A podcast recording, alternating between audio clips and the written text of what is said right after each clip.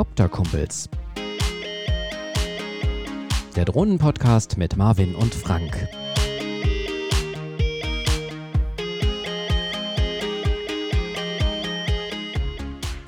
Hallo und herzlich willkommen zu einer neuen Folge von Copter-Kumpels, eurem Lieblings-Drohnen-Podcast. Wir haben euch bei Spotify gefragt, welches Thema ihr euch für die heutige Folge am meisten wünscht. Und euer Votum war eindeutig. Mehr als 80 Prozent von euch haben sich gewünscht, dass wir euch ein Update über die gesetzlichen Vorschriften geben, die ab dem 1. Januar 2024 für den Drohnenflug gelten. Und da bringen wir euch heute natürlich gerne auf den aktuellen Stand. Aus Witten ist selbstverständlich auch heute wieder der Marvin zugeschaltet. Moin Marvin. Glück auf. Ja, Glück auf. Und wir haben heute einen Gast bei uns, den ihr schon aus unserer Juni-Ausgabe Dronisten und Juristen kennt. Herzlich willkommen, Henry Krasemann. Ja, moin. moin, Henry. Ja, der Henry ist Drohnenpilot, YouTuber, aber auch Jurist und kennt sich da ja sehr gut mit den gesetzlichen Grundlagen beim Fliegen aus. Grüße nach Kiel. Schön, dass du da bist. Ja, vielen Dank. Ja, für mich sozusagen immer äh, die große Herausforderung, tatsächlich äh, juristisch sauber zu fliegen. Das ist sozusagen mein Endgegner, den ich versuche immer wieder zu meistern. Aber ich glaube, ich scheitere auch selbst hier und da mal, ohne es natürlich bewusst zu wollen. Jo, ich würde sagen, wir fangen einfach mal an mit unserem Thema. Wir haben ja ab Januar Bestandsdrohnen und zertifizierte Drohnen. Was ist denn da genau der Unterschied? Naja, bei uns ist es ja, oder es ist ja in Europa jetzt schon seit einigen Jahren so, ähm, dass man sich ja überlegt hat mit der Drohnenverordnung, wir wollen das Ganze in geordnetere Bahnen bringen, was die Drohnen angeht. Insbesondere auch dadurch, dass man sie zertifiziert. Und ähm, das ist ein gewisser Aufwand. Das kann auch nur gemacht werden durch die Hersteller selber. Das heißt, man kann also jetzt nicht sagen, oh ja, meine Drohne, die ich mir gebastelt habe, die hat so und so viel Gramm, dann ist sie ja jetzt C, das und das. Ähm, nee, das geht eben nicht, sondern da muss eine richtige Zertifizierung dann äh, durch eine Zertifizierungsstelle durchlaufen werden und das machen die Hersteller und das kostet auch richtig Geld. Und die Idee dahinter ist, dass wir dann eben ab jetzt, dann 2024, eigentlich war ursprünglich ja schon geplant, das viel schneller zu haben, aber ähm, da kamen die Zertifizierungen und auch die Drohnenhersteller überhaupt nicht hinterher. Deswegen hat man das verzögert, verschoben. Aber ab 2024 tatsächlich jetzt die Situation haben, dass wir dann, wenn es denn dann in den Laden geht oder wenn wir dann was kaufen, eigentlich fast nur noch, ähm, ja, das fast können wir gleich nochmal besprechen, aber im Prinzip nur noch zertifizierte Drohnen kaufen können die dann eben mir auch die Gewissheit geben als Kunde, so die Idee der EU, dass ich weiß, was ich damit darf und das eben auch in bestimmten Klassen und äh, je nachdem, was ich eben möchte, kann ich mir dann eine Drohne in dieser Klasse suchen und äh, dann ist auch alles sauber und safe und äh, keiner kann sich mehr beklagen, dass er nicht gewusst hätte, was er da tun darf. Davor gab es eben bis jetzt natürlich schon Drohnen, die im Markt waren. Und die EU war jetzt zum Glück nicht so äh, oder so renitent, dass sie gesagt haben, naja gut, tut uns leid, war nett mit euch, aber ähm, den Stress äh, könnt ihr euch jetzt selber geben, die Dinger irgendwie zu verschrotten. Nee, also die durfte man weiterverwenden und das nennt sich dann Bestandsdrohne. Das heißt, Drohnen, die jetzt schon in meinem Bestand sind, die auch schon in die EU eingeführt wurden, konnten also A zum Beispiel weiter verkauft werden und B durften sie auch noch unter bestimmten Bedingungen relativ einfach geflogen werden. Da gab es sozusagen eine Art Übergangsfrist und eine Übergangszeit, wo es mir ermöglicht wurde, auch ohne Zertifizierung, mit äh, nicht nur irgendwie draußen auf dem Feld, sondern auch schon mit etwas äh, mehr Möglichkeiten dann mit Drohnen zu fliegen. Und das endet jetzt am 01.01.2024 für viele Drohnen. Aber das können wir ja gleich vielleicht nochmal einzeln durchgehen, weil ähm, zumindest in einem Bereich ändert sich nicht viel. Genau. Ähm, ich würde sagen, wir fangen einfach mal mit dem Bestandsdrohnen an. Du hast es gerade angesprochen, nämlich den unter 250 Gramm. Da haben wir aktuell Mini 3 Pro, Mini 1 und 2, die SE und dann gibt es auch so ein paar andere von Potensic Atom oder Potensic Atom SE. Wie sieht es denn jetzt mit denen aus? Also da war es ja bisher auch schon so, dass das noch relativ entspannt in dieser Klasse war. Das heißt, man darf damit relativ viel und relativ viel heißt für die meisten auch in Wohngebieten fliegen.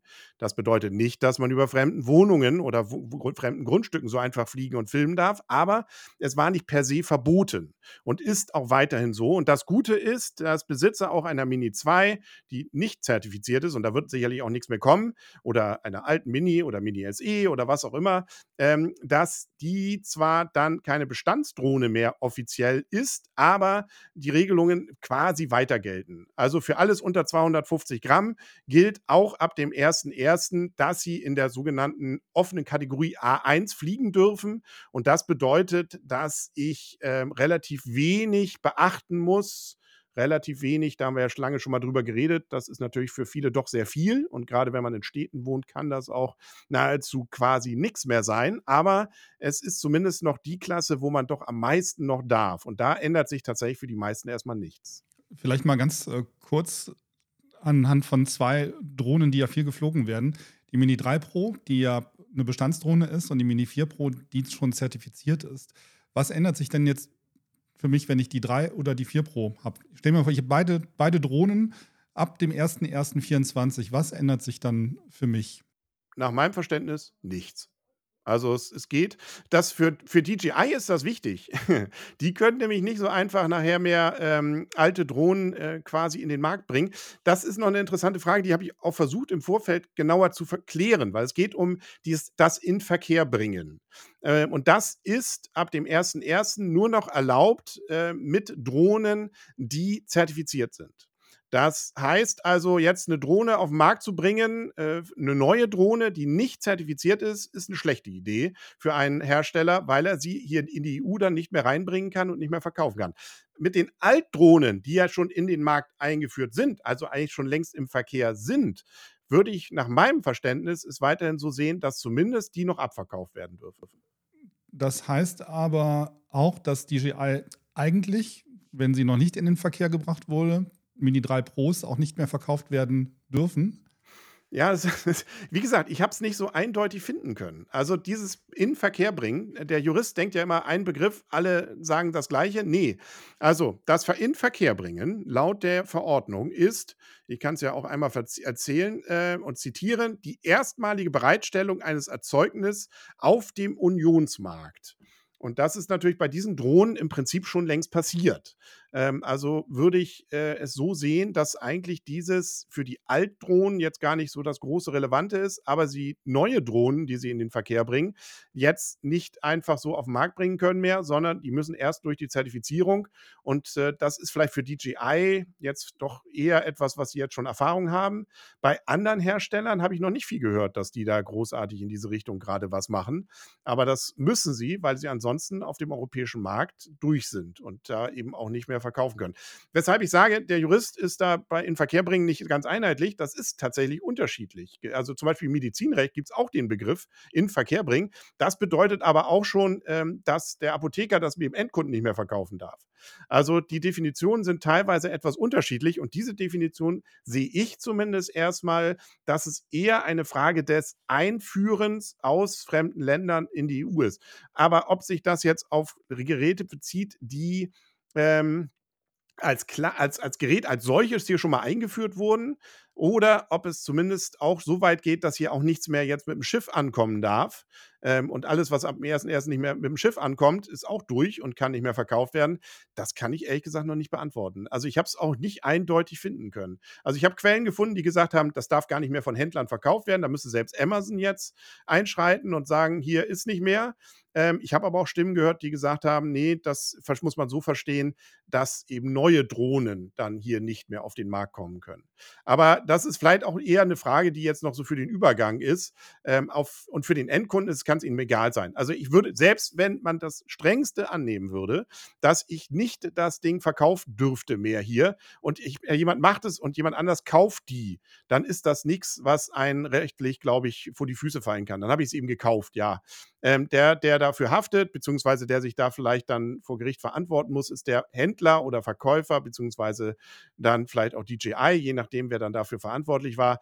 Aber für mich als Kunde wäre das, ist das eigentlich relativ entspannt. Es kann nur eben sein, dass ich die Dinger gar nicht mehr kriege, sondern eben nur noch die Zertifizierten. Genau. Ich nehme Marvin ja gerade seinen, seinen Fragenblock weg, weil du gleich über die Mini 4 Pro noch sprechen wolltest. Wir das aber jetzt eigentlich gerade schon etwas vorgezogen haben. Heißt aber für unsere Zuhörer, wenn Sie sich, wenn ihr euch noch eine Mini 3 Pro vor Weihnachten kaufen wollt, müsst ihr keine Sorge haben, dass ihr sie ab dem 01.01.24 nicht mehr fliegen könnt. So ist es. Also da hat sich nichts, da ändert sich nichts. Also, das ist, ähm da kann man zum kann man weiterhin in der sogenannten offenen Kategorie A1 fliegen. Das heißt, es gilt auch weiterhin natürlich muss ich mich als Drohnenpilot registrieren, ich brauche eine Versicherung, aber ich brauche noch nicht mal weit äh, auch weiterhin gilt, dass ich nicht mal den A1 äh, A3-Schein bräuchte, ähm, was aber trotzdem natürlich absolut sinnvoll ist, den zumindest zu machen. Ähm, und es gelten die gleichen Regelungen wie bisher. Also, da hat sich wenig geändert. Ich darf in Wohngebiete, äh, und darf da fliegen, aber ich sagte ja vorhin, das heißt nicht, dass ich da bei fremden Grundstücken zum Beispiel drüber darf. Und da gibt es ja eine ganz lange Liste an Sachen, die ich nicht darf, ähm, die ja auch aus der Luftverordnung sich, ähm, Luftverkehrsverordnung hier aus, aus Deutschland ergibt, ähm, Abstände zu sonst was. Also da, das gilt ja für alle. Aber ähm, die grundsätzlichen Regelungen bleiben. Man merkt, du bist Jurist. Gar nicht böse gemeint. Und sehr ausführlich und äh, ist wichtig, weil wir diese ganzen Informationen ja auch, ähm, auch brauchen. Ähm, wir waren ja immer noch bei den Bestandsdrohnen, beziehungsweise ich würde nochmal dazu zurückkommen und würde nochmal an Marvin übergeben, denn wir müssen ja nochmal auf die Bestandsdrohnen auch eingehen, die mehr als 250 Gramm wiegen. Und du, Henry, hast ja auch noch das Thema Spielzeugdrohnen äh, ins Gespräch gebracht. Ähm, der Marvin, ich übergebe einmal mal an dich. Genau, Dankeschön. Ähm, bei mir ist es ja so, ich habe bis vor ein paar Wochen die Mavic Air 2 geflogen. Und das ist ja eine der Drohnen, die deutlich über 250 Gramm, ich glaube, wir waren Nemo bei 600, 700 Gramm oder sowas. Ähm, das sind dann auch Drohnen wie die Mavic Pro, Mavic Zoom, die R2S, aber auch Mini-Drohnen mit zum Beispiel kleinen Extras dran, wie zum Beispiel Lampen. Ähm, ich habe jetzt meine verkauft, weil Frank meinte, ja, das sieht nächstes Jahr gar nicht mehr so gut aus. Eigentlich darf ich genau genommen nur noch auf dem Feld fliegen. Streng genommen. Wie schätzt du das ein? Ja, jein, wie der Jurist ja gerne sagt. Aber grundsätzlich hast du vollkommen recht. Also da ab 250 Gramm ähm, oder 251 äh, fängt es an, ich glaube 250 ist es tatsächlich, ähm, fängt es an, dann haarig zu werden bei den Bestandsdrohnen, weil die eben nicht mehr vorher, oder sagen wir es so, bisher, bis zum 31.12. Äh, kam es ein bisschen auf das Gewicht an. Also wenn ich unter 900 Gramm war, dann konnte ich auch noch in A1 fliegen. Dann gab es noch die Möglichkeit, mit etwas schweren Drohnen in A2 zu fliegen. Dafür bräuchte ich dann auch diesen Drohnenführerschein A2.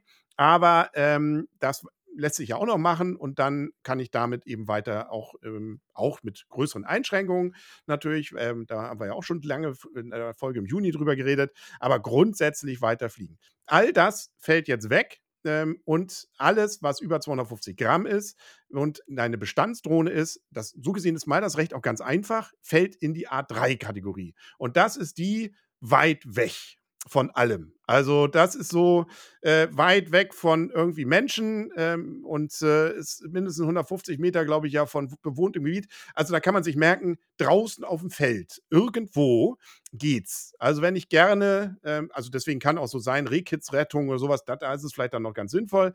Aber ansonsten ist es eben weit weg. Aber, und da kommt dann wieder die spaßige Idee dabei, es gibt ja noch die Möglichkeit, sich einem Verband anzuschließen. Also man kann in einen Verein eintreten äh, und dann gelten die verbandseigenen Regelungen. Diese Ausnahmemöglichkeit gibt es dort im Gesetz und die wurde auch genutzt. Ähm, und das könnte tatsächlich die Möglichkeit sein, wenn man sich eben einen dieser Vereine anschließt, dass es möglich ist, im Rahmen deren Regelungen, die nicht deckungsgleich sein sind in der Regel, mit diesen ganzen äh, C0 und so weiter und A1, A2, A3, dann wieder doch noch damit zu fliegen. Ganz großes Manko allerdings für viele, das geht nur im rein privaten Bereich. Sobald ich kommerziell werde, und kommerziell kann ich schon werden mit einem monetarisierten YouTube-Video, ist das keine Lösung für mich. Und dann würde ich sagen, ist äh, tatsächlich das Teil, ja, kann man mal mitnehmen, wenn man mal wieder Urlaub auf dem Bauernhof macht, aber ansonsten äh, ist es tatsächlich ein großes Problem. Also mit 150 Meter Abstand zu Menschen ist hier im Ruhrgebiet, sag ich mal, schwierig. Jetzt im bewohnten Wir Gebiet. Ähm, und ansonsten steht er ja nur ist irgendwie ganz weit weg. Also ist ja tatsächlich irgendwie so eine seltsame Formulierung. Ich habe sie jetzt nicht auswendig drauf, aber äh, ne, mhm. ja, also klar, also Ruhrgebiet ist da, glaube ich, jetzt komplett mal weg. Ähm, und wir in Schleswig-Holstein, ja, da können wir vielleicht, da gibt es noch mal ein paar Ecken tatsächlich. Also da können wir an unsere Hörer weitergeben, wenn ihr noch eine Drohne habt, die mehr als 250 Gramm wiegt und eine Bestandsdrohne ist, die nicht zertifiziert ist, verkauft sie möglichst schnell oder tretet einem Verein bei. Ich habe von diesen Vereinen, Henry, tatsächlich noch nichts gehört. Was sind das für Vereine und warum haben die, ich meine, das ist ja so wieder so typisch deutsch, dass es für alles einen Verein gibt. Ähm, warum haben die Sonderrechte? Es gibt Verbände und tatsächlich, das, äh, die Drohnenverordnung sagt auch, es geht, äh, dass man Verbände äh, Sondergenehmigung haben kann, die dann wiederum allerdings, diese Regelungen müssen genehmigt sein. Die typische Geschichte, weshalb man das macht und weshalb ich es auch gemacht habe, ist, dass nämlich die Regelung zum Beispiel für FPV eine erleichterte ist. Da gibt es nämlich die Möglichkeit weiterhin, also normalerweise FPV brauchst du immer einen Spotter. Das heißt, muss immer einer dabei sein. Wenn du eine Brille aufhast, muss noch einer daneben stehen und sagen, ja, die Drohne, ich sehe sie noch. Alles gut. Fliegt gerade nicht irgendwo drauf zu oder äh, zumindest nicht so, dass es gefährlich ist. Das ist zwingend eigentlich. Wenn ich im Verband bin, kann ich mit den Verbandsregelungen, und die haben das nämlich geregelt, dass es immerhin bis 30 Meter Höhe möglich ist, ohne Spotter zu fliegen. Ähm, das äh, ist trotzdem, gilt weiterhin, dass es in Sichtlinie sein muss. Das heißt also, ähm, schon streng genommen hinterm Baum fliegen könnte wieder ein Problem werden. Aber ich kann zumindest ohne Spotter tatsächlich bis 30 Meter Höhe fliegen. Ähm, auch wieder rein im privaten Bereich nur. Sobald es irgendwie kommerziell wird, nutzen mir diese Regelung gar nichts. Bist du in einem solchen Verband? Ja. Habe ich das eben gehör richtig gehört? Was ist das Ja. für ein Verband? Kannst du dafür Werbung machen? Nö, da gibt es gibt's zwei große. Ich muss gestehen, ähm, äh, ich gucke mal gerade, äh, wie die genau heißen. Ich suche sonst gleich nochmal raus und sag's gleich nochmal.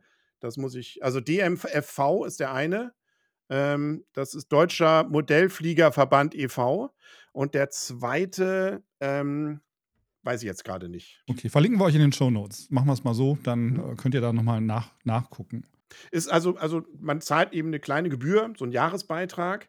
Ähm, allerdings, auch das ist alles nicht so ganz simpel und auch nicht ganz, meines Erachtens, völlig, dass man es verstehen muss. Und ich habe es auch noch nicht ganz verstanden, weil die haben ihre eigenen Prüfungen. Das heißt zum Beispiel, selbst wenn man, so wie ich, A2 hat, ähm, gilt, erkennen die das nicht. Also den, da das auch, die sind ja sozusagen außerhalb dieses Systems. Das heißt, man muss eigentlich noch deren eigenen Prüfungen abgelegt haben.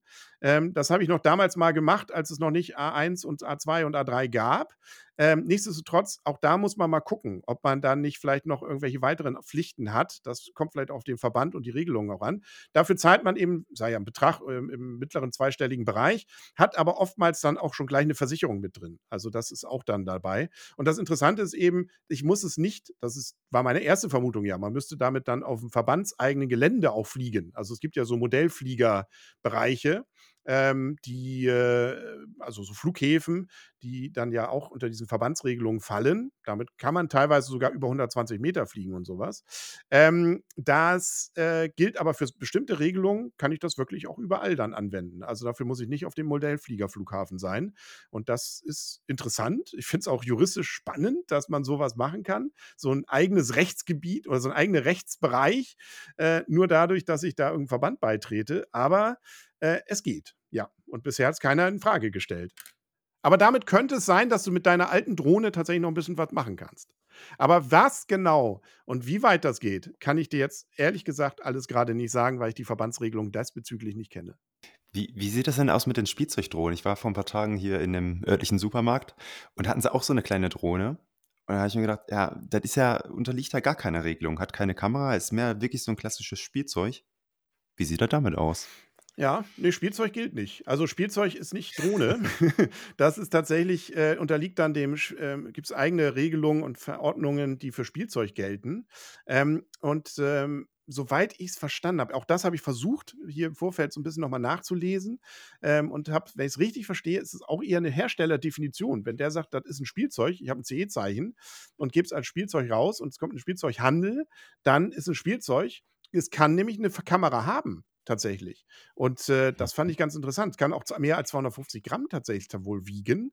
Ähm, also das äh, ist ein ganz eigener Bereich, ähm, aber es muss natürlich und darf dann auch, muss auch ein Spielzeug sein. Also es muss sich an Kinder richten, weil das ist ja auch interessanterweise ja, normalerweise darf ich ja erst ab 16 Jahr mit der Drohne durch die Gegend fliegen, Mhm. ähm, laut dem Gesetz oder auch der Drohnenverordnung. Aber Spielzeug ist natürlich für Kinder. Also können auch ein 14-Jähriger zum Beispiel dann damit fliegen. Das heißt, das Produkt muss natürlich darauf ausgelegt sein. Also jetzt, dass DJI jetzt sagt, oh ja, unsere neue Mavic 5 Pro ist ein Spielzeug. Haha. Allerdings natürlich, äh, ja, wir wissen natürlich auch, dass das nicht nur zum, also ja, auch anders genutzt wird. Ähm, das, kann's, das wird nicht sein. Also das, das, das Schlupfloch, das wird nicht klappen. Jetzt haben Frank und ich ja in der letzten Folge die Mini 4 Pro getestet und sind super begeistert. Die Mini 4 Pro hat die Zertifizierung C0. Damit wird jetzt alles besser, oder? Ja, zumindest hat DJI kein Problem. Die können also verkaufen und können alles damit rausmachen. Ich sage ja, also also für den Nutzer unter 250 Gramm ändert sich nichts. Ähm, aber ähm, für DJI, das ist natürlich auch Marketing. Also das ist natürlich auch etwas, ne? Sie können problemlos das Ding auf den Markt bringen, ähm, können sagen, wir sind zertifiziert. Das ist ja natürlich auch etwas, mit dem man auch werben kann. Also das ist, ähm, sie hätten es vielleicht nicht zwingend gleich müssen, weil sie ja jetzt das Ding wahrscheinlich schon in Verkehr gebracht haben. Aber ähm, es ist natürlich auch etwas, mit dem man auch nach außen sich äh, gut produzieren kann. Mhm. Ich habe Mhm. zuerst mal diesen Mhm. Aufkleber abgeknibbelt, aber ich habe ihn dann doch wieder irgendwo äh, drauf gemacht. Ich glaube, dieses Du holst da jedes C0-Zertifikat- Gramm raus, ne? Ja, wir ich muss ja noch irgendwie die, die Lämpchen dazu machen, aber da kommen wir gleich noch zu, genau. Dann gibt es ja noch die Drohnen, die mehr als 250 Gramm wiegen und zertifiziert sind. Da fällt mir im Moment eigentlich neben der R3 nur die Mavic 3 Serie ein oder hast du da noch, ähm, fällt dir noch mehr ein? Mehr gibt es, glaube ich, nicht, oder? Ähm, ich hatte mal auch in, auf die Listen geguckt, doch, da waren noch ein paar andere. Warte mal. Also, die ist ähm, tatsächlich wohl, was ich hier gefunden habe, C1 sind R3, Mavic 3, ähm, die muss man allerdings erst noch selber sozusagen da noch was, glaube ich, ähm, das nachzertifizieren. Da, da gibt es einen Vor Vorgang, den man da machen muss, aber das ist, glaube ich, machbar. Die Mavic 3 Cine und die Classic. Ähm, und C2-Drohnen, da gibt es, ja, klar, die Mavic 3 Pro.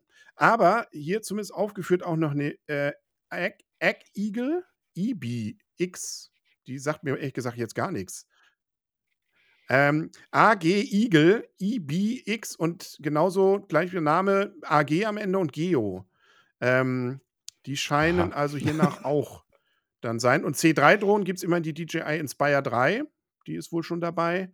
Genau, und bei den anderen C4 bis C, nee, C6 habe ich hier noch die, die Leer UX11. Gut, aber das sind natürlich auch ein Bereich, da sind wir ja im, im definitiv professionellen Bereich. Das dürfte für die meisten Zuhörer hier wahrscheinlich jetzt auch nicht ganz so interessant sein. Aber ja, da ist durchaus, äh, ähm, da, da wär, aber die ganzen anderen, die man ja so kennt, äh, sind da bisher noch nicht dabei. Also da wird man gucken, was da vielleicht ja auch noch kommt. Also ähm, die müssen, wenn sie in Europa ja auf den Markt gehen wollen. Ansonsten, alles, was neu rauskommt, ist raus. Das darf man hier nicht verkaufen. Auch nicht unterm Ladentheke, sondern ähm, das dürfte auch ein Problem sein, das dann äh, über einen asiatischen Händler oder sowas einzuführen. Das dürfte der Zoll abgreifen. Also was nicht zertifiziert ist, darf hier nicht raus, äh, nach Europa. Ja, ist ja echt spannend. Ich habe noch mal eine Frage in dem Zusammenhang, weil ich jetzt ja gerade die Mavic 3 ähm, vor Augen habe, die ja C1 zertifiziert ist, bis auf die 3 Pro, die ist ja C2. Mm, es ging ja in den letzten Wochen, nachdem die Mini 4 Pro rauskam, so ein bisschen durch die, durch, durch die ganzen Kommentarspalten das Thema 120-Meter-Regelung. Denn DJI war ja böse und hat die EU-Drohnenverordnung ähm, umgesetzt und hat die Drohne, die unter 250 Gramm wiegt und ein C0 Klassifizierung hat, auf 120 Meter ab Startpunkt begrenzt. Und da gab es ja einen riesen Aufschrei. Jetzt gibt es temporär, ist es wieder aufgehoben und du darfst wieder höher fliegen. Aus meiner Sicht wird das am 31.12. vorbei sein. Wie siehst du das denn? Also es ist ja kein DJI-Thema, sondern es ist ja eigentlich nur eine Umsetzung dieser EU-Drohnenverordnung. Aber es wird wahnsinnig jetzt gerade auf DJI geknüppelt wegen dieses Themas. Ja, es ist ja sozusagen, äh, also das, die, wenn ich es richtig sehe, die Drohnenverordnung verpflichtet dazu nicht. Also ich, das ist eine Aufgabe und eine Verpflichtung für den Drohnenpiloten, sich an die Höhengrenze von 120 zu halten. Es ist nicht so, dass es eine technische Voraussetzung sein muss für die Zertifizierung wäre das ja sonst relevant, ähm, dass diese Drohne unbedingt nur so hoch fliegen kann. Und ähm, deswegen ist es eigentlich äh, nicht zwingend meines Erachtens gewesen, dass man da solch eine Restriktion in die Software einbaut. Das habe ich anders gelesen. Also ich habe das wirklich so gelesen, dass die C0-Zertifizierung beinhaltet, dass ich, ähm, dass die Drohnen so ausgerüstet sein müssen, dass sie nur 120 Meter über Startpunkt fliegen können. Okay. Dass das die Grundlage für die C0-Zertifizierung ist. Und dass du ansonsten, wenn du ähm, 120 Meter äh, über Grund fliegen möchtest, also einen Berg hochfliegst und er schaut sich immer an, wie ist gerade die Entfernung zu, zu der Position, an der sich gerade die Drohne befindet, also nicht Startpunkt, sondern äh, Flugpunkt, dann musst du halt eine C1-Drohne haben. Und das ist, so wie ich das gelesen habe, tatsächlich äh, in der EU-Drohnenverordnung festgelegt. Okay. Da müsste man nachlesen. und ich habe sie hier. Also, ich habe zwar das, das, das Grund, den Grundtext mir nochmal angeguckt, aber für die Zertifizierung und das, was dort an technischen Voraussetzungen war, gibt es einen eigenen Text. Den habe ich mir ehrlich gesagt jetzt hier gerade nicht präsent. Also will ich nicht ausschließen. Also meine Info war bisher, dass das eben nicht zwingend äh, in der Software drin sein müsste, aber das muss nicht heißen, es stimmt. Dann reichen wir das nochmal nach. Aber worauf ich eigentlich hinaus wollte, ist das denn tatsächlich ein Problem? Weil ich sehe es nicht. Also ich meine, ich fliege hier nicht in den Alpen zugegebenermaßen und ich habe das Problem hier nicht mit diesen Wahnsinnshöhenunterschieden. Aber 120 Meter sind ja schon mal eine ganze Ecke. Wenn ich eine Mini-Drohne fliege, die ja wirklich ähm, so, so, so, groß ist wie zwei Tafeln Schokolade und die höher als 120 Meter fliegt, dann sehe ich die doch auch gar nicht mehr. Also es ist doch eigentlich ein theoretisches Problem und ich habe ein bisschen das Gefühl, der Aufschrei ist deswegen so groß, weil mir jetzt etwas weggenommen wird, was einmal da war. Also ich, ich durfte es ja theoretisch, auch wenn ich ähm, es vielleicht gar nicht genutzt habe und jetzt plötzlich darf ich es nicht mehr. Ist das so ein psychologisches Thema oder liege ich da vollkommen falsch und bin der Einzige, der da vollkommen entspannt ist? Nee, du hast natürlich recht, aber du bist ja auch dann äh, gesetzestreuer Bürger. Äh, das ist, also natürlich wird, nimmt man äh, Leuten was weg, die gerne auch vielleicht mal die Grenzen ein wenig ausloten. Ähm, und es gibt ja immer wieder, in letzter Zeit gab es ja auch Beispiele, wo dann da irgendwie eine Drohne oder wo auch ein YouTuber dann ja äh, angeschrieben wurde, nachdem man Aufnahmen von ihm gesichtet hat, die höher waren als der Funkturm. Und der hatte definitiv eine Höhe als mehr als 120 Meter. Also das wurde klar aus dem Video auch sichtbar, dass der höher war. Ähm, und äh, das, daran sieht man natürlich auch, und auch wenn man die Foren liest, da sind natürlich viele Leute, die einfach auch gerne mal ein bisschen höher fliegen. Ähm, und denen ist es relativ egal, dass das Teil dann dann einfach auch nicht mehr zu sehen ist nach 120 Metern. Die fliegen aber auch, äh, und da möge jeder den ersten Stein werfen, aber nicht auch schon mal so weit geflogen ist, dass er die Drohne nicht sofort mit seinen Adleraugen wiedergesehen hat. Ähm, das ist ja auch schon nach ein paar hundert Metern ist ja auch vorbei im Prinzip. Und wenn auch viele fliegen ja doch mal 500 Meter oder länger noch weiter weg. Das muss ja nicht heißen, dass es richtig ist. Also das Gesetz sagt es, und da stimme ich dir vollkommen zu, das ist dann so, ähm, es sei denn, man ist wahrscheinlich wieder im Verband oder ähm, versucht es über eine äh, Ausnahmegenehmigung, was man sich ja vielleicht auch mal holen könnte, höher zu fliegen. Aber unter den normalen Umständen, stimme ich dir vollkommen zu, das Ding sieht man nicht. Ich sehe es auch schon bei 100 Metern kaum noch. Also da muss ich schon genau wissen, wo sie ist. Ähm, also das ist schon, äh, gerade eine Mini, also das Ding da noch äh, in 100 Meter Entfernung wirklich, äh, und zwar soll man, muss man es ja eigentlich so erkennen, dass man auch weiß, wie die Lage ist. Also nicht nur, oh, da ist ein Punkt, sondern ich muss ja eigentlich erkennen, in welche Richtung würde der denn jetzt fliegen, wenn ich nach vorne drücke. Ähm, und das ist, äh, glaube ich, äh, ich weiß nicht, mit meinen Augen ist es vielleicht auch nicht mehr, ich bin ja schon etwas älter jetzt inzwischen, aber das wird auch selbst ein, ein 16-Jähriger seine Schwierigkeiten mit haben. Lange Rede, kurzer Sinn ja, für den Gesetzestreuen ist es äh, überhaupt, weiß er nicht, was soll das? Äh, für den, der gerne äh, auch mal die Limits ausprobiert und sagt, das ist mir doch egal, was da steht, ist es natürlich was, was mir weggenommen hat. Oder ich wohne in den Alpen und mir ist es wichtig, dass ich halt, äh, wenn ich einen Berg hochfliege, ähm, immer ja. diese 120 Meter äh, jeweils vom Grund habe, ähm, an dem sich gerade die Drohne befindet. Aber dann muss ich halt mit so einer C1-Drohne greifen wie der ähm, R3, die kann das ja. Und ähm, da hat man halt eine andere Drohnenklasse.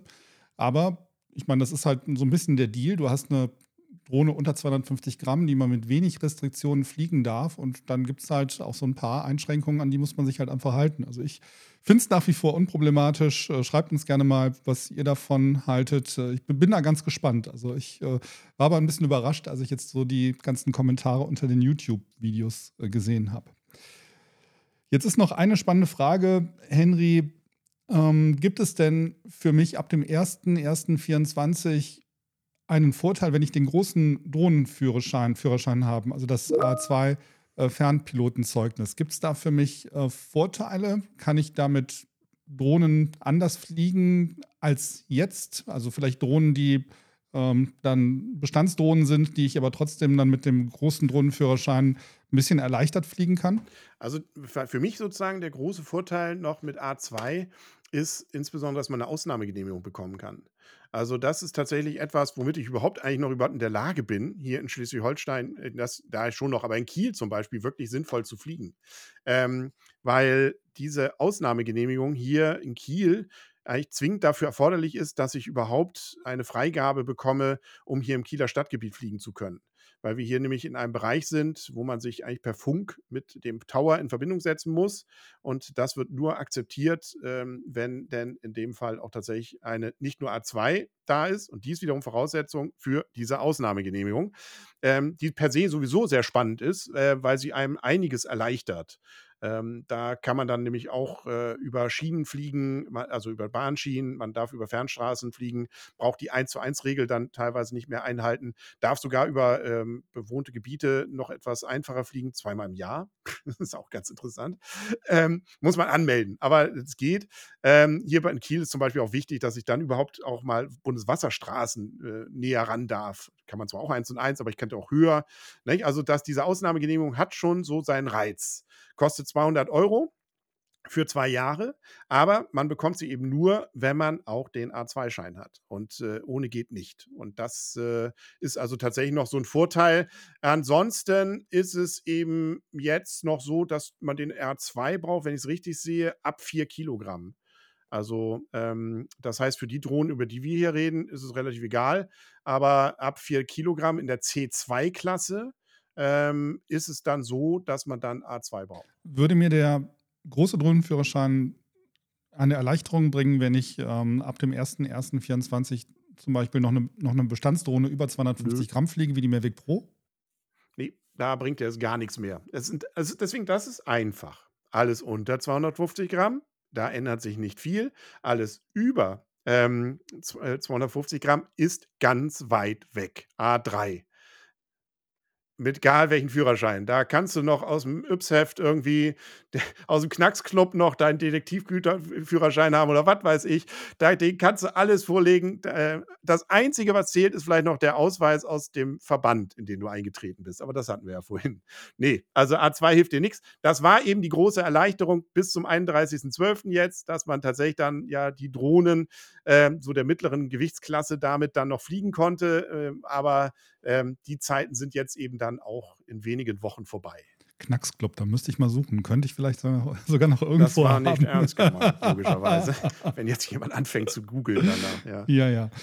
Ich habe noch ein anderes Thema, über das ich jetzt vor einiger Zeit gestolpert bin. Es darf ja, man darf ja mit äh, Drohnen inzwischen hier in Deutschland auch nachts fliegen, wenn die Drohnen entsprechend beleuchtet sind. Und äh, ich habe mit meiner Mini 4 Pro dann mal getestet, was denn passiert, wenn man so in der Dämmerung fliegt. Und ähm, ist alles super. Du hast ja so die Beleuchtung, also das sind ja so diese, diese grünen Dioden, die dir anzeigen, äh, wo vorne ist an der Drohne und ist alles super, bis du hingehst und auf Aufnahme drückst, weil dann gehen diese Lampen nämlich aus.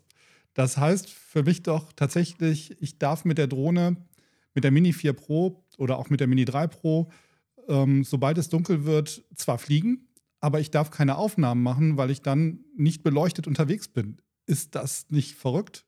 Ja, ja. Und ich kann es nicht abschalten. Das ist das Ärgerliche. Also, mich wundert auch, dass DJI da nicht irgendwie eine Funktion eingebaut hat, dass ich das Ding auf Dauer, Dauerlicht schalten kann. Ähm, nee, stimmt. Also, es ist so, ähm, dass ich habe auch da versucht, noch mal ein bisschen nachzulesen. Äh, es, es war nicht ganz klar zu erkennen, inwieweit diese Lampen auch irgendwann umswitchen, wenn zum Beispiel der Akku leer ist. Ähm, das war, habe ich nicht so, ein, nicht so eindeutig rausbekommen, ob sie irgendwann rot blinken anfangen, ähm, wenn dann ein gewisser Akkustand nur erreicht wird. Ähm, es ist wohl nur so, dass das passiert, wenn sie landen. Aber Das Gesetz sagt, ich muss dauerhaft blinkendes Grün haben. Also wenn da jetzt angefangen wird, die Disco-Ghoul rauszuholen bei der, bei der Mavic, äh, dann wäre das schon wieder ein Grund, dass man sagt, das ist nicht gesetzeskonform, solange das Ding nicht, und so, natürlich, sobald es natürlich sowieso ähm, einfach ausgeht, wenn ich da filme, man weiß ja auch warum. Also das Blinken würde wahrscheinlich die Aufnahme stören. Aber ähm, es ist tatsächlich ein Problem. Und für mich war es auch tatsächlich mal ein Schockeffekt, dass ich meine Drohne, ich bin mal nachts gestartet und ich, damit ich dann auch wirklich nichts verpasse, lasse ich gerne auch dann sofort die Kamera laufen. Um den Start vielleicht, wie dann so langsam die Stadt dann äh, vielleicht auch zu sehen ist, dann im hellen, äh, im Dunkeln. Und plötzlich sehe ich die Drohne nicht mehr.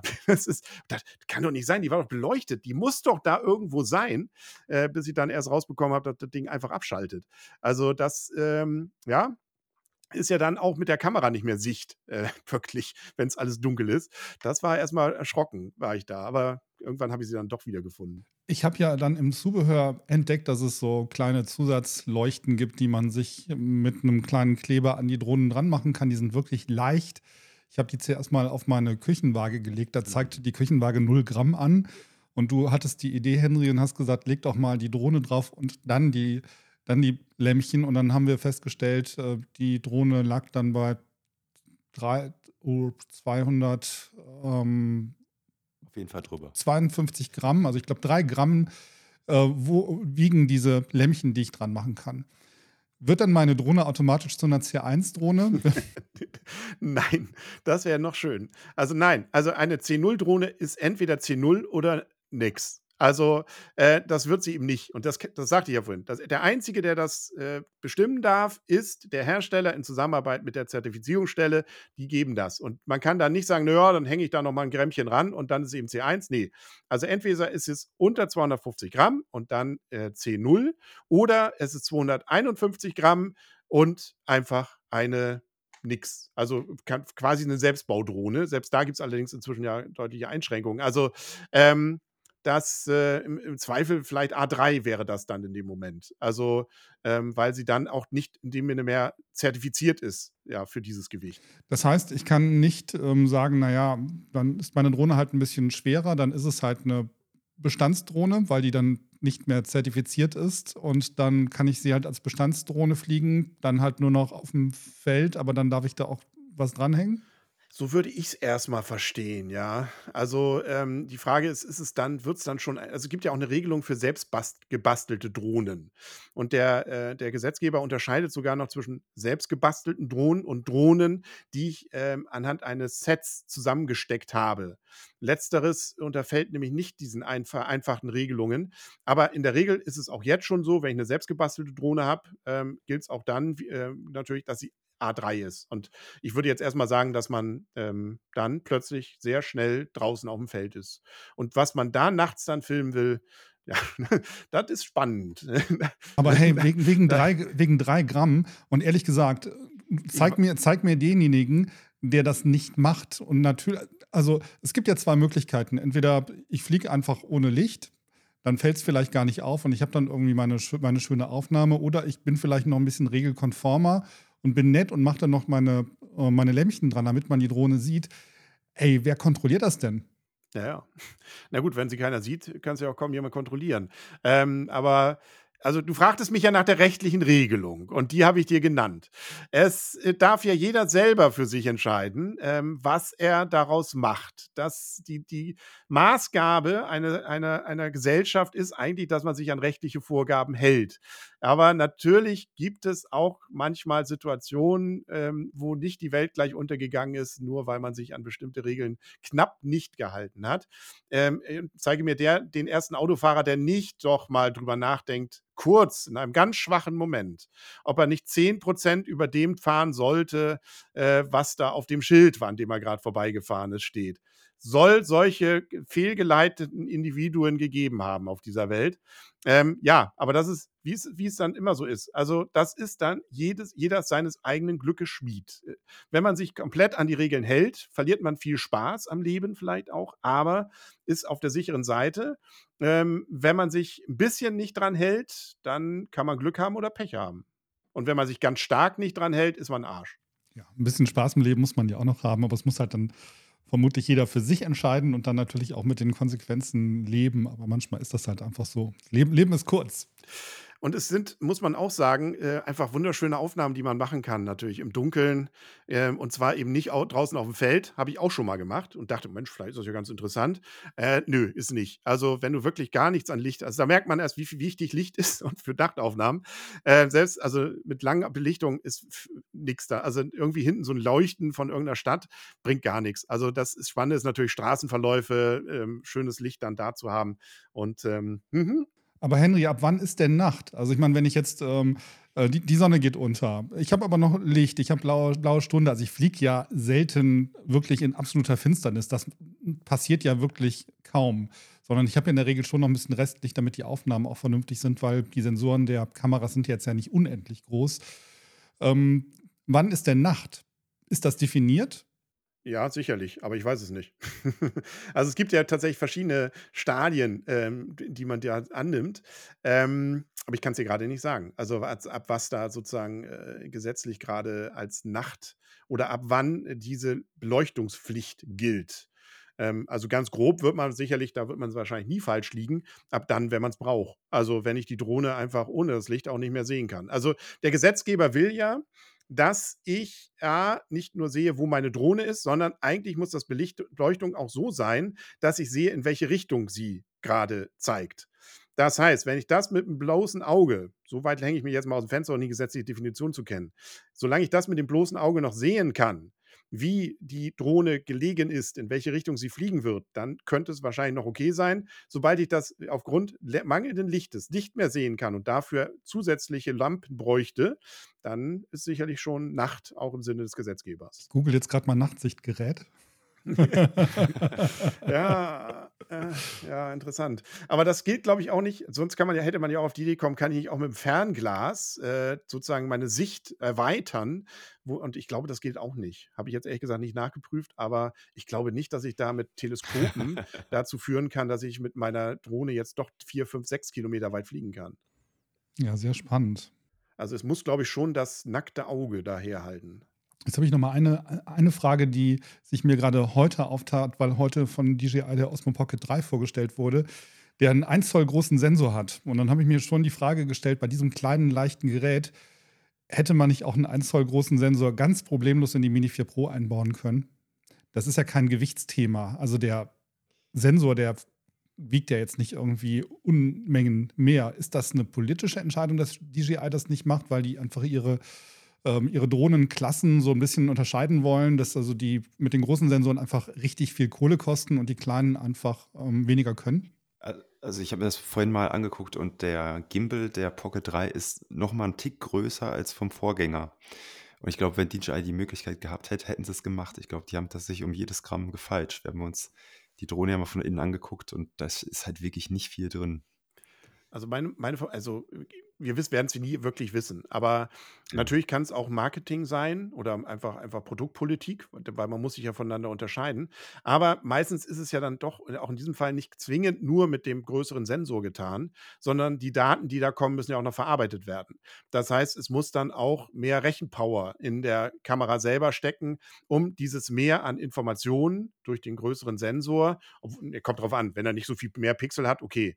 Ähm, aber ich weiß nicht, ob er auch mehr Strom braucht, vielleicht in dem Moment. Also ähm, dann kann das natürlich zu, zu Gründen führen, dass das Gesamtsystem einfach auch größer ausgelegt sein muss und dann doch eine Schwelle über, überschritten wird. Aber ähm, meine größere Vermutung ist tatsächlich Modellpolitik, weil ansonsten kauft keiner die größeren. Also welchen, welchen Grund gibt es denn noch einen Tausender draufzulegen dann, wenn ich mit der kleinen das auch schon kann? Also, ähm, nee, das oder 500. Also deswegen, da würden sie sich selber ja sonst ins Bein schießen. Also den Pocket 3 dann unter die Mini. Ach nee, das geht ja auch wieder nicht wegen des Gewichts. Hm. Okay. Ja, es ist alles so fies, ja. Ich würde auch so gerne mal so eine VR-Brille, äh, VR-Kamera ähm, auf, auf sowas schnallen. Bei der Mini wird es, glaube ich, auch wirklich eng. Also die, ich habe da mal Videos gesehen, da hat das mal jemand gemacht. Das war aber schon geeiert an das Teil, wenn ich da irgendwie so eine Insta 360 draufknalle. Äh, bei den größeren wird es wahrscheinlich gehen. Äh, es gab ja sogar für die ähm, ja nun demnächst ja nur noch draußen auf dem Feld fliegenden äh, Mavic 2, glaube ich, oder R2 ähm, auch sogar so eine extra Insta360 Kamera, die man oben und unten drauf schnallte ähm, und die dann äh, solche VR-Aufnahmen ermöglichte. Aber das war auch tatsächlich nur speziell für dieses Modell. Und äh, das hilft auch jetzt ja natürlich gerade gar nichts, weil das würde ich nicht empfehlen, diese alten Drohnen jetzt tatsächlich noch zu kaufen. Muss man dann vielleicht doch einen Hubschrauber mieten? Ja, ähm, und da muss man aber auch sagen, da ist mehr, noch mehr nötig als ein A2. Also ähm, jetzt, also nur, nur, so schon mal als Tipp. Ne? Also ich glaube, und Hubschrauber fliegen, zumindest im Modellbau, ist, glaube ich, tatsächlich so die Königsklasse. Also äh, deswegen denke ich auch, einen echten Hubschrauber fliegen, da ist vielleicht doch äh, sich nicht wundern, dass das Ding, nur weil ich alles loslasse, dann irgendwie Return to Home macht. Ähm, das sollte man sich vielleicht nicht drauf verlassen. Ja. Das, wäre dann genug Stoff für den nächsten Podcast, Frank. Ja, probier mal aus. Nimm dir mal so ein Teil, geh mal mit deinem, ne, du hast auch A2, glaube ich, ne, oder? Ähm, äh, und äh, guck mal, wie weit du kommst. ja. Mit der Mini? Nee, mit einem echten Hubschrauber. Ach so, ähm, ja, ich glaube, ähm, nein. Kommt noch nicht mehr ins Gebäude rein. Das ist mir mein, mein Leben. Ja, doch, mit dem Hubschrauber kommst du ins Gebäude, aber das ist leider unfreiwillig. Ja, das ist mir mein, ja. mein, mein Leben zu wichtig. Also Übrigens, das, das vielleicht noch, also wer jetzt sagt, Mensch, was kann ich denn sonst noch mit meinen Drohnen machen? Drinnen fliegen. Da gilt die ganzen Regelungen nicht. Sobald ich, also kann man auch darüber streiten, ob beim Carport das gilt. Wahrscheinlich nicht, sondern es muss wirklich umbauter Raum sein. Fenster darf offen sein, mehr nicht. Ähm, aber dann so einfach mal drin in der äh, Familienwohnung und dann sagen, Papi, ja, ich habe mir jetzt die R2 geholt, die muss jetzt geflogen werden.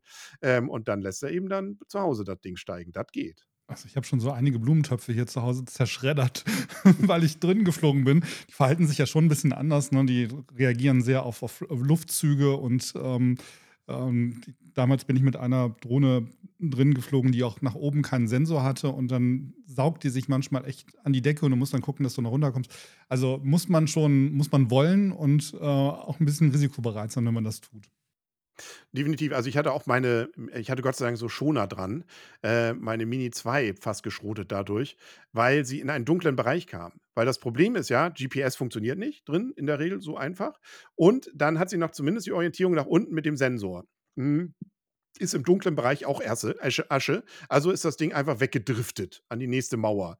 Also, und das, bis man das erstmal aufgefangen hat und realisiert hat, was da gerade passiert, kann das Ding sich auch schon zerlegt haben. Also ja, für gute Beleuchtung auch sorgen. Ich weiß nicht, wie jetzt mit meiner 3 Pro habe ich es noch nicht ausprobiert, äh, wie weit diese Sensoren da noch funktionieren. Äh, ich gehe mal davon aus, dass es ein bisschen einfacher wird, aber das, äh, ja, vielleicht nochmal mit der Versicherung vorher gesprochen. Ja, haben. gute Tipps für die dunkle Jahreszeit. genau. ja. ja, ich glaube, Marvin, dann haben wir es für heute, oder? Ja, ich habe keine Themen mehr auf der Liste. Wollt ihr euch denn diese Osmo, ich habe die ja auch gesehen, äh, wollt ihr euch das Teil holen? Nee. Gibt es einen Grund, warum man sich das holen sollte? Ja, also ich hatte lange Zeit eine Pocket 2, die habe ich äh, vor kurzem verkauft, ohne jetzt zu wissen, dass jetzt die Dreier rauskam. Die lag bei mir eigentlich nur im Schrank rum. Ich habe noch eine, ähm, eine Action, wie heißt die nochmal? DJI Action, kein Osmo Action, keine Ahnung was, diese GoPro-Variante. Ähm, die sind halt ein bisschen unkomplizierter, die sind äh, robust und da kann auch nichts kaputt gehen. Und du hast natürlich ein sehr empfindliches Gimbal und in der Praxis ist es halt echt schwierig, das, das Handling ist halt echt schwierig. Ähm, das sieht immer so schön aus in den Werbevideos, aber du darfst halt nicht vergessen, dieser Kopf mit dem Gimbal, der liegt halt immer frei. Und du musst den immer schützen und ihn dann in irgendein Gehäuse, in irgendeine Packung wieder, wieder reinzwängen, wenn du ihn transportieren möchtest. Es ist völlig praxisuntauglich. Sinnvoll kann es sein äh, für Interviewsituationen. Ich hatte das Timer mit auf der Messe und äh, in diesem Creators-Combo, da hast du ja noch ein Funkmikrofon dabei und da kann man natürlich ähm, ganz gute, stabile Aufnahmen mitmachen. Aber ehrlich gesagt, die kann ich inzwischen auch mit meinem iPhone machen. Dafür brauche ich jetzt ähm, keinen kein Osmo Pocket. Und ich sehe den Anwendungszweck nicht. Du kannst es nicht im Auto vernünftig anbringen. Also du kannst ja mit einer Actioncam sehr viel tun und mit einer Osmo Pocket eben eigentlich nicht. Oder es sei denn, du möchtest vielleicht durch die Innenstadt laufen, bist in Barcelona und möchtest dann irgendwie so ähm, den, den, Gang um irgendwelche Straßen oder, oder Brunnen, möchtest da irgendwie rumlaufen und es soll irgendwie stabil, stabil sein, du machst einen tollen Film draus. Aber das sind so Special Interest Anwendungen. Ich glaube nicht, dass das ein Massenmarktprodukt ist. Vor allem kann man es auch deutlich günstig also, wenn man 'n gutes Handy hat, geht es ja auch mit dem Gimbal. Also, dann wenn du dir so 'n einfachen holst und da gibt's ja auch kleine, die auch in die Handtasche passen, ähm, dann kannst du das natürlich auch mit 150 €, 120 € teilweise auch realisieren, dass du mit 'm Knopfdruck dann so schwenkst oder so was, wenn du das haben willst.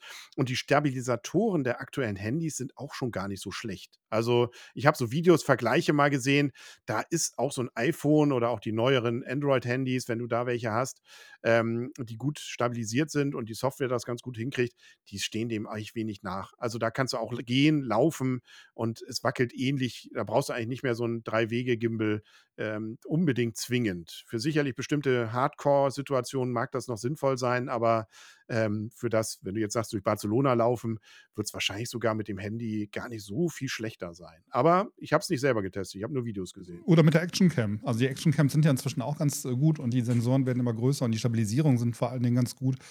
Ähm, ich habe da jetzt im Urlaub in Dänemark, ähm, mit dem Fahrrad ganz coole Aufnahmen gemacht. Ich hatte dann, wie Marvin immer sagt, das Idiotenzepter dabei, also so 'n so 'n kleines Stativ, äh, so so 'n kleinen Selfie-Stick. Und die Kameras sind inzwischen so stabilisiert, dass du da wirklich tolle Aufnahmen mit machen kannst. Und vor allen Dingen sind diese kleinen Actioncams, ähm, ja sehr unempfindlich, sie sind wasserdicht und, äh, staubgeschützt und das gilt eben alles nicht für den Osmo Pocket.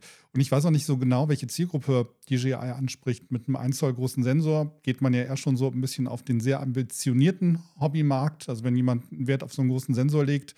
Hm, im Profibereich, da greift man dann doch, glaube ich, eher zu, ähm, schweren Kameras, ähm, zu Systemkameras und hat dann wirklich 'n vernünftiges, äh, Gimbal oder hat dann so 'n Geschirr, dass das die Kamera dann halt wirklich vor einem hängt und, äh, einen gar nicht belastet. Also, ich sehe die Zielgruppe auch gar nicht wirklich. Also, bin mal gespannt, ähm, wie lange sich das Ding oder wie gut sich das Ding verkauft. Und 1 Zoll ist zwar es klingt ja so nach: „Boah, das muss ja riesig sein“, ist aber gar nicht. Also, das ja, es ist 'n bisschen größer, aber wir sind natürlich im Fotobereich ganz andere Dimensionen gewöhnt, nicht? APS-C ist noch mal viel größer, äh, und Vollformat ist nicht 1 Zoll, sondern ist deutlich, deutlich größer, nicht? Also, was du heute bei normalen richtigen Kameras hast, Fotoapparaten, ähm, auch Canons, die du im Bereich, ähm, auch ja, schon teilweise schon unter 1.000 € hast, ähm, da sind die Sensoren noch mal viel, viel größer und auch damit natürlich auch viel, viel Licht äh, viel mehr Licht kann damit eingefangen werden. Also, 1 Zoll ist schon besser, aber jetzt zu sagen: „Oh, jetzt sind wir aber hier im hochprofessionellen Bereich“, würde ich jetzt auch noch nicht da also, unbedingt behaupten. Ja, ihr blickt grade in eine Vollformatkamera. Das ist die A7 die Sony A7 III, in die ihr grade guckt, die ich hier grade angeschlossen habe und die ist wirklich sehr lichtstark und das ist halt schon echt 'n Vorteil und, ähm, klar, das sind natürlich dann ganz andere Trümmer. Ähm, das ist 'ne Kamera, die nimmt man halt nicht mal eben in der Handtasche mit. Ja, aber es gibt auch muss ja nicht es gibt ja auch APS-C, ne, also die etwas kleinere Variante oder, ähm, mei meinetwegen auch es gibt auch kleinere Vollformats, auch von Sony 7C zum Beispiel, die wirklich, ähm, hm, wie so 'ne Pocketkamera rüberkommt. Kosten leider auch 'n bisschen mehr, muss man dann allerdings auch sagen.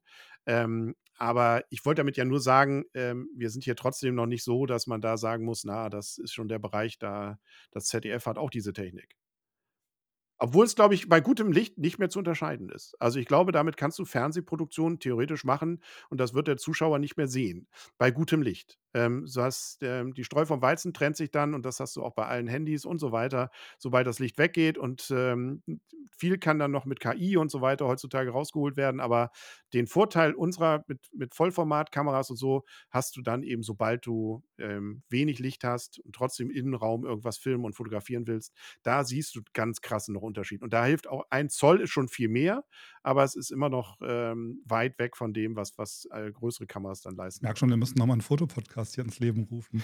Aber es ist ja tatsächlich so, dass der Markt an Spiegelreflexkameras, der ist ja komplett eingebrochen, weil inzwischen die, ähm, Smartphones wirklich echt gute gute Aufnahmen machen.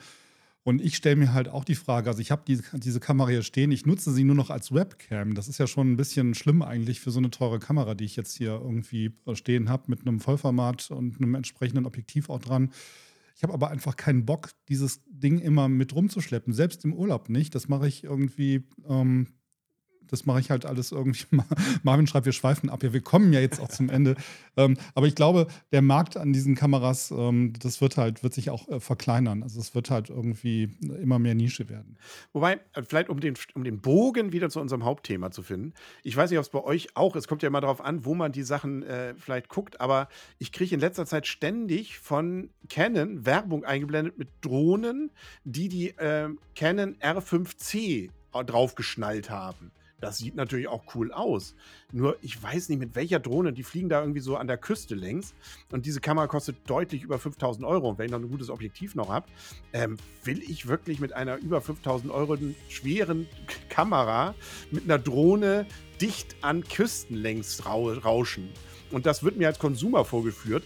Das hat mich ganz, hat mich etwas irritiert zurückgelassen. Aber nun ja, das äh, ist vielleicht dann auch die Frage einer guten Versicherung einfach. Ja, genau. Wenn du den nächsten Rosamunde Pilcher drehen möchtest, dann wäre das sicherlich eine Option. So, jetzt müssen wir mal gucken, dass wir hier mal jetzt einen, Korken drauf kriegen auf den Wein, sonst Absolut. schweifen wir ja gleich noch äh, wirklich ab. Aber es ist ein spannendes Thema und ich glaube, da kann man sich wirklich stundenlang drüber unterhalten. Ja, Henry, auf jeden Fall vielen Dank für deine ähm, Einschätzung, für, deine, für deinen Input. Hat uns sehr gefreut, dass du auch diesmal wieder mit dabei warst. Sehr gerne, hat Spaß gemacht. Ja, wenn euch wie immer die Folge gefreut hat, äh, wenn euch die Folge interessiert hat und äh, gefallen hat, dann freuen wir uns wie immer über Likes und Sternchen in eurem Podcast-Player. Folgt uns auch gerne bei Instagram, freuen wir uns auch über, über Nachrichten. Und ansonsten würden wir sagen, macht's gut, bleibt gesund, kommt gut durch den Winter. Bis zum nächsten Mal. Tschüss. Tschüss. Tschüss.